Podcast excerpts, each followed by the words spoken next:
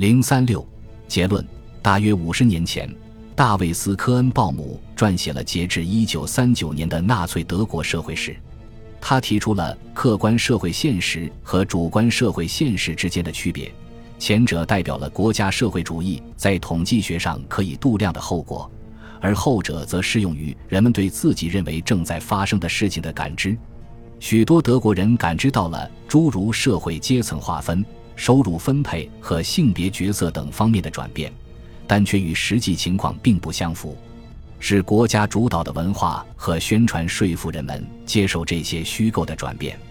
在他们的摩尼教世界观中，纳粹领导人制造了这样一个主观社会：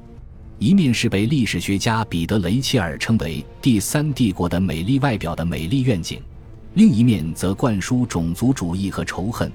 其中有以杰弗里·赫夫在他的纳粹宣传研究中所称的犹太敌人最为突出，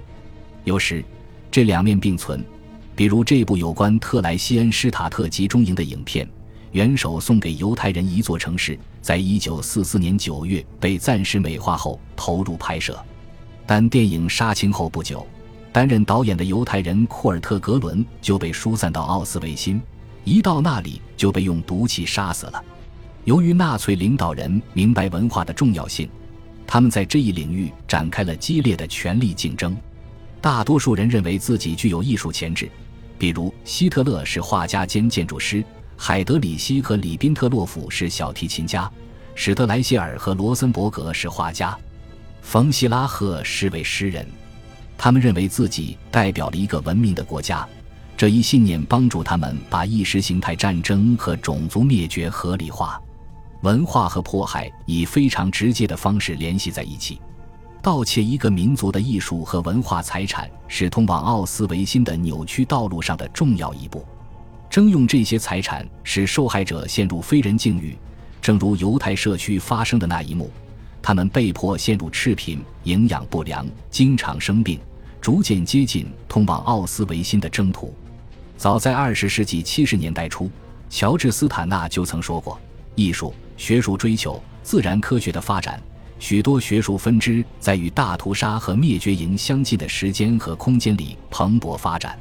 为什么人文主义传统和行为模式在面对政治兽性时是如此脆弱？事实上，它们是一种障碍。在人文文化中，感知到专制统治和残酷的诱惑是更现实的。作为欧洲文化最发达的国家之一，德国在高度重视建筑和艺术的领导人的统治下，陷入了野蛮状态。留给我们的是一些无法抹去的画面。汉斯·克拉萨的儿童歌剧《布鲁尼德巴》正在特莱西恩城上演。作曲家和大部分演员在一九四四年九月的一场演出后被送往奥斯维辛并被杀害。还有在奥斯维辛门口演奏巴赫和贝多芬作品的管弦乐队。在二战早期以维也纳为背景的电影《第三个人》中，奥森威尔斯饰演的角色观察到，在瑞士。他们有兄弟般的爱，他们有五百年的民主与和平，而这又产生了什么？布谷鸟中，这当然不是纳粹德国的情况。关键是，虽然纳粹限制文化并试图扼杀创造力，但他们的努力最终并没有削弱第三帝国时期文化的重要性。事实上，情况恰恰相反。纳粹德国的文化史精彩纷呈，包括举足轻重。才华横溢的个人，他们在魏玛文艺复兴之后出现，涉及切中人类存在核心的主题。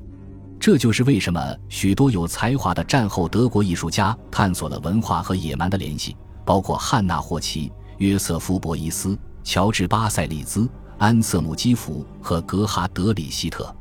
正如彼得·沃森在他近千页的巨著《德国天才》结尾处所言：“德国的困境并不容易。”